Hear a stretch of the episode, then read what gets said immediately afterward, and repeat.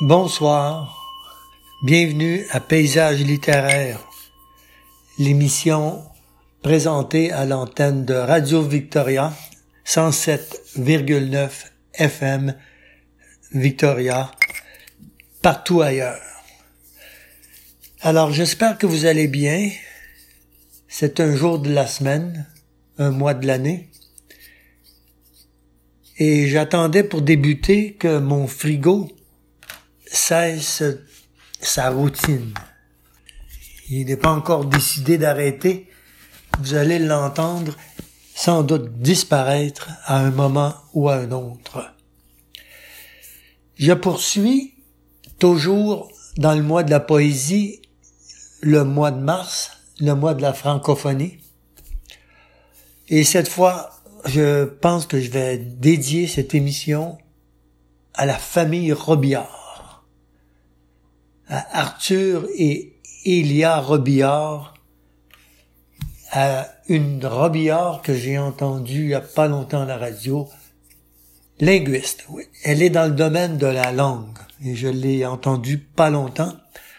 Pour les Robillards, il y avait Arthur, il y avait Elia Robillard dans lequel, euh, dans leur réverbère, on en parle comme étant des jardiniers professionnels. D'ailleurs, je leur conteste pas le titre. Il devait l'être à l'époque. C'était en 1870 à 1934. Moi, dans ma, dans ma période de l'école primaire, il y avait un robillard dans ma, dans ma, dans ma classe qui habitait les écluses, les écluses à Saint-Ours. Et c'était un homme de terreur. Mais abordable, quand même une force, une force de la nature.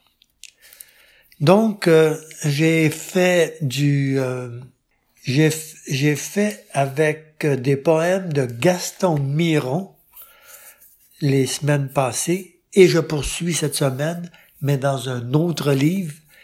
Cette fois-ci, ce n'est pas dans Courte Pointe, mais dans L'homme rapaillé. Et je vais aborder la vie agonique. Agonique, agonique, agonie. Hein, agonie, ça, ça parle de quoi, agonie? Bon, ça parle de, ça parle de bien des choses. C'est la dernière lutte de la nature contre la mort, peut-être, quelque chose comme ça, ou la, le rebondissement de la vie, encore. La vie agonique, en étrange pays dans mon pays lui-même. C'est une citation de Aragon avant de débuter. Nous y allons. L'homme agonique. Jamais je n'ai fermé les yeux malgré les vertiges sucrés des euphories, même quand mes yeux sentaient le roussi même en butte aux rafales montantes du sommeil. Car je trempe jusqu'à la moelle des os, jusqu'aux états d'osmose incandescents, dans la plus noire transparence de nos sommeils. Tapis au fond de moi, tel le fin renard, alors je me résorbe en jeu, je mime et parade ma vérité, le mal d'amour, et douleur et joie. Et je m'écris sous la loi d'émeute. Je veux saigner sur vous par toute l'affection. J'écris, j'écris à faire un fou de moi, à me faire le fou du roi de chacun volontaire aux enchères de la dérision, mon rire envolé de grelots par vos têtes, en chaviré de pluie dans vos jambes. Mais je ne peux me déprendre du conglomérat, je suis le ronge-gorge de la forge, le mégot de survie, l'homme agonique. le jour de grande détresse à son comble. Je franchirai les tonnerres des désespoirs. Je déposerai ma tête exsangue sur un meuble, ma tête, grenade et déflagration, sans plus de vue, je continuerai, j'irai vers ma mort peuplée de rumeurs, et d'ébloui, je retrouverai ma nue propriété.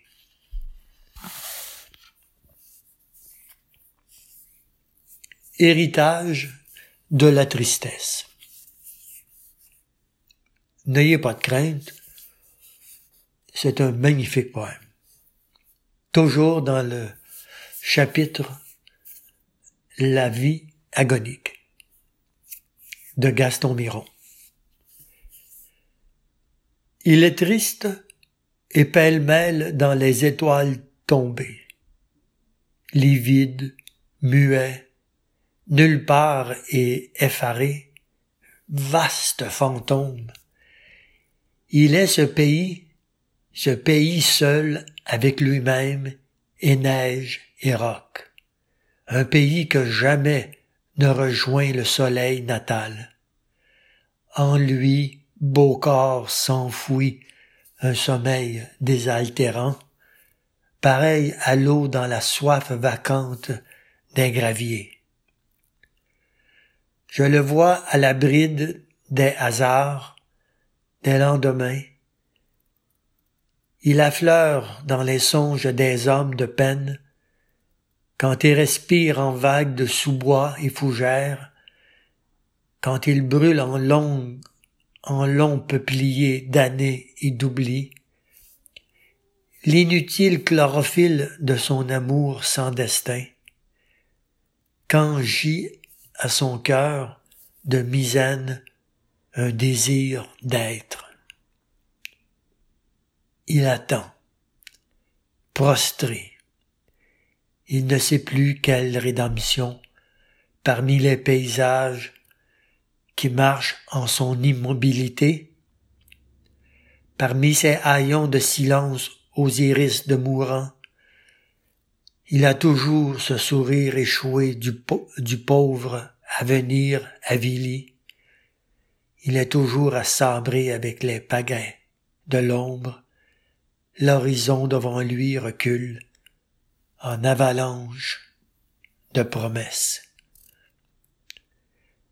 Démuni, il ne connaît qu'un espoir de terrain vague, qu'un froid de jonc parlant avec le froid de ses eaux. OS. Le malaise de la rouille, la vif, les nerfs, le nu, dans son large dos pâle, les coups de couteau cuits. Il vous regarde, exploité, du fond de ses carrières et par à travers les tunnels de son absence, un jour, n'en pouvant plus, il perd à jamais la mémoire d'homme.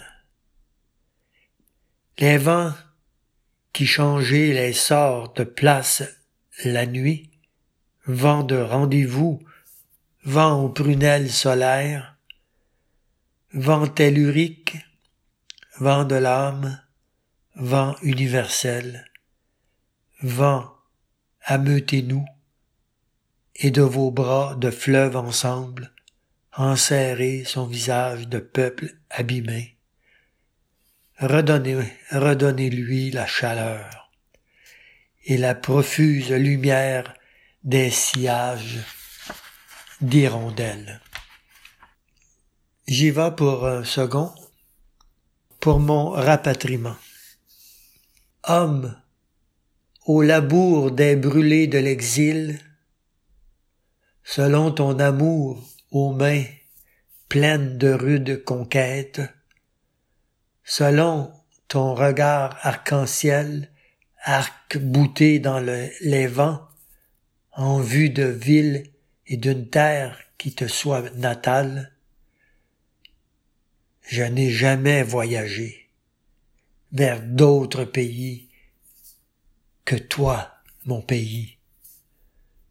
Un jour, j'aurais dit oui à ma naissance, j'aurais dû froment dans les yeux, je m'avancerai sur un sol ému, ébloui par la pureté de bête que soulève la neige. Un homme reviendra dans dehors du monde. Voilà, avons-nous de la place pour un, un suivant? Allons-y, avec joie et, et fureur et bonheur, et même entrain. Les siècles de l'hiver. Le gris, l'agacé, le brun, le farouche. Tu craques dans la beauté fantôme du froid, dans les marées de bouleaux, les confréries d'épinettes de sapins et autres compères, parmi les rocs occultes et parmi l'hostilité, pays chauve d'ancêtres, pays tu déferles sur des milles de patience à bout, en une campagne affolée de désolement, en des villes où ta grandeur, où ta maigreur calcine ton visage. Nous, nos amours vidés de leurs meubles, nous comme empesés d'humiliation et de mort, et tu ne peux rien dans l'abondance captive et tu frissonnes à petit feu dans notre dos. Donc, euh, nous étions encore poussés, poussés vers les étoiles, vers les astres de la poésie, au ministère du cosmos. C'est ce que j'ai mentionné dans la dernière émission et ce que c'est, ce qui m'a valu des, des salutations, des, si on peut dire, des, une reconnaissance euh, du jeu de mots. Donc, euh, c'est de la part d'un auditeur. Y en a-t-il plus qu'un? Y en a-t-il, y en a-t-il plusieurs? Il y en a certainement.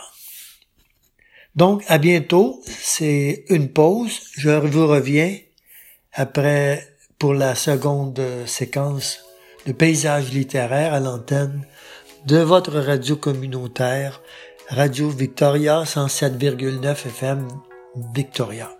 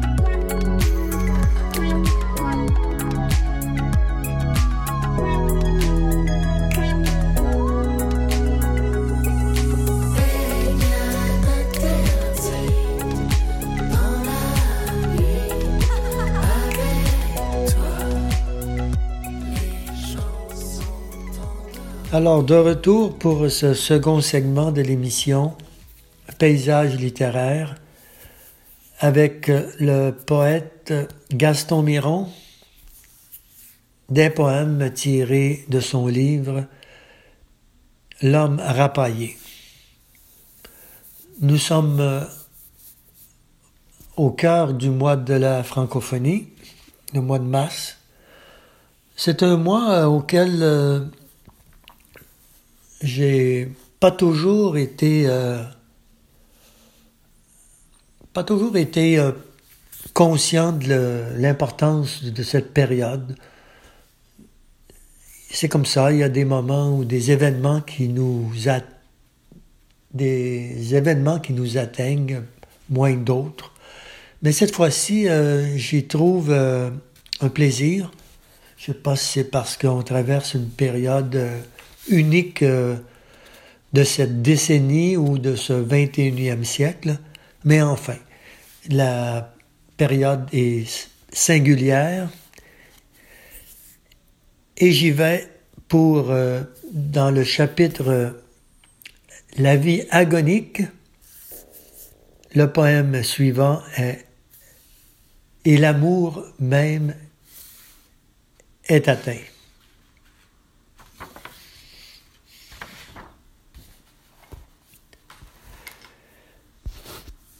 Dans l'envol d'un espace baigné d'eau médiante,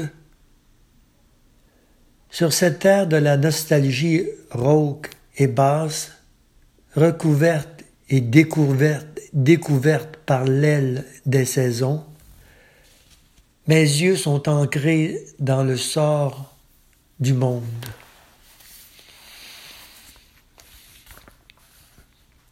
Mon amour, je te cherche dans l'abolie, toi, ô solitude de trille blanc dans le mai des bois. Je veux te posséder en même temps que ma vie. Mes gestes sont pleins de blessures, mais pleins poignets de compassion.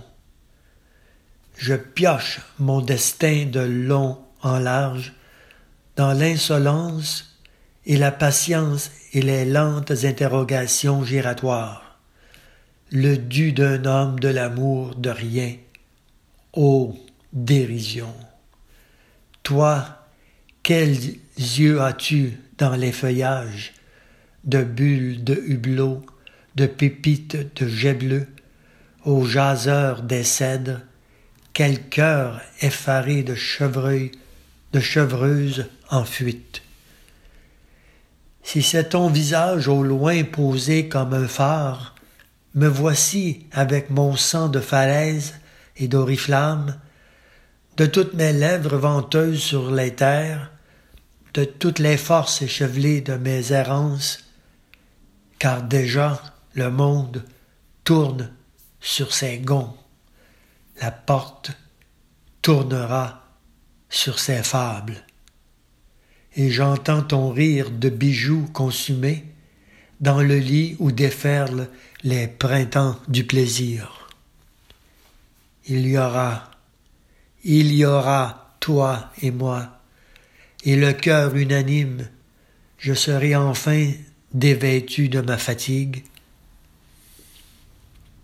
Le poème suivant, La braise et l'humus. Effectivement, ce poème va sans doute parler à ceux qui se réclament des amoureux de la nature et de l'écologie. L'écologie, la vie de l'environnement. La braise, la braise et l'humus. Que peut bien signifier le mot humus? Hein, L'humus, hein, c'est cette couche fine que l'on retrouve, retrouve au niveau du sol, dans la forêt surtout, parce qu'avec les années, le temps et le mouvement des saisons s'accumulent, une dégradation de la matière vivante, de la matière inerte, qui à nouveau revient, redevient de la vie, de la vie nourricière qui fait que poussent des arbres, que poussent des arbustes, que poussent des brins d'herbe, finalement, que la vie prolonge sur cette planète, incluant celle des hommes, évidemment. Je retourne au poème. La braise et l'humus. Rien n'est changé de mon destin, ma mère, mes camarades, le chagrin, lui, toujours d'une mouche à feu à l'autre, je suis taché de mon amour comme on est taché de sang. Mon amour, mon amour, fait mes murs à perpétuité. Un goût d'année d'humus aborde à mes lèvres. Je suis malheureux, plein ma carrure, je saccage la rage que je suis, l'amertume que je suis, avec ce bœuf de douleur qui souffle dans mes côtes. C'est moi maintenant, mes yeux gris dans la braise. C'est mon cœur au but dans les champs de tourmente. C'est ma langue dans les étapes des nuits de ruche. C'est moi, cet homme au galop, l'âme et de poitrine. D'âme et de poitrine. Je vais mourir comme je n'ai pas voulu finir. Mourir seul comme les eaux mortes au loin dans les têtes flambées de ma tête, à la bouche les mots corbeaux de poèmes qui croassent. Je vais mourir vivant dans notre embois de mort.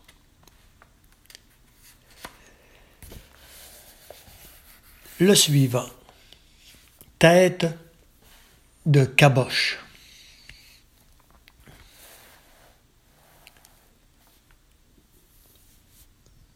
Je me souviens quand on disait ah, caboche, une tête de caboche, tête dure, têtue, obstinée. Mais on peut dire tenace aussi, ce qui n'est pas un défaut. Alors on y va avec tête de caboche. Une idée s'avrille et pousse. L'idée du champ dans l'épi de blé. Au cœur des feuilles, l'idée de l'arbre qui va faire une forêt. Et même, même forcené, l'idée du chien dent. C'est dans l'homme tenu, sa tourmente aiguisée, sa brave folie grimpante à U et à Dia. Non, ça, ça ne déracine pas. Ça fait à sa tête de travers cette idée-là, bizarre, qu'on a tête de caboche. Oh, liberté.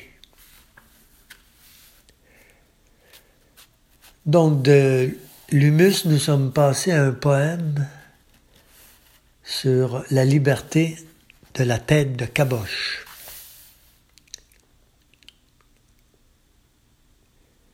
Ah, ici, pour le poème suivant, c'est un titre en anglais. Est-ce que je le lis ou je ne lis pas? Le poème n'est pas en anglais, le poème est en français, mais le titre est en anglais.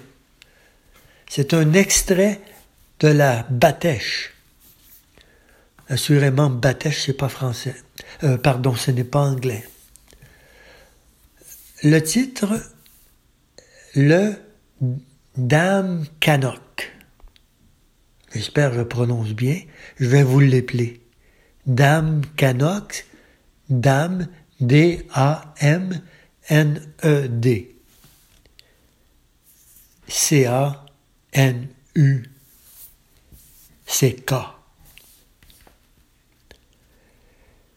Nous sommes nombreux, silencieux, raboteux, rabotés, dans les brouillards de chagrin cru, à la peine à piquer du nez dans la souche des misères, un feu de mangeoire aux tripes, et la tête, bon Dieu, nous la tête, un peu perdue pour reprendre nos deux mains. Ô nous pris de gel et d'extrême lassitude. La vie se consume dans la fatigue sans issue. La vie en sourdine et qui aime sa complainte, aux yeux d'angoisse travestis de confiance naïve, à la rétine d'eau pure dans la montagne natale, la vie toujours à l'orée de l'air, toujours à la ligne de flottaison de la conscience, au monde la poignée de porte arrachée. Arrachée. Ah, sonnez, crevez, sonnaille de vos entrailles. Riez et sabrez à la coupe de vos privilèges. Grands hommes, classes, écrans, qui avaient fait de moi le sous-homme, la grimace souffrante du Cro-Magnon, l'homme du cheap way, l'homme du cheap work, le damn Canuck. Seulement les genoux, seulement le ressaut pour dire. On y va pour un dernier. J'ai quelques, quelques secondes, et même moins de quelques secondes. Bon, j'ai plus que quelques secondes, en fait.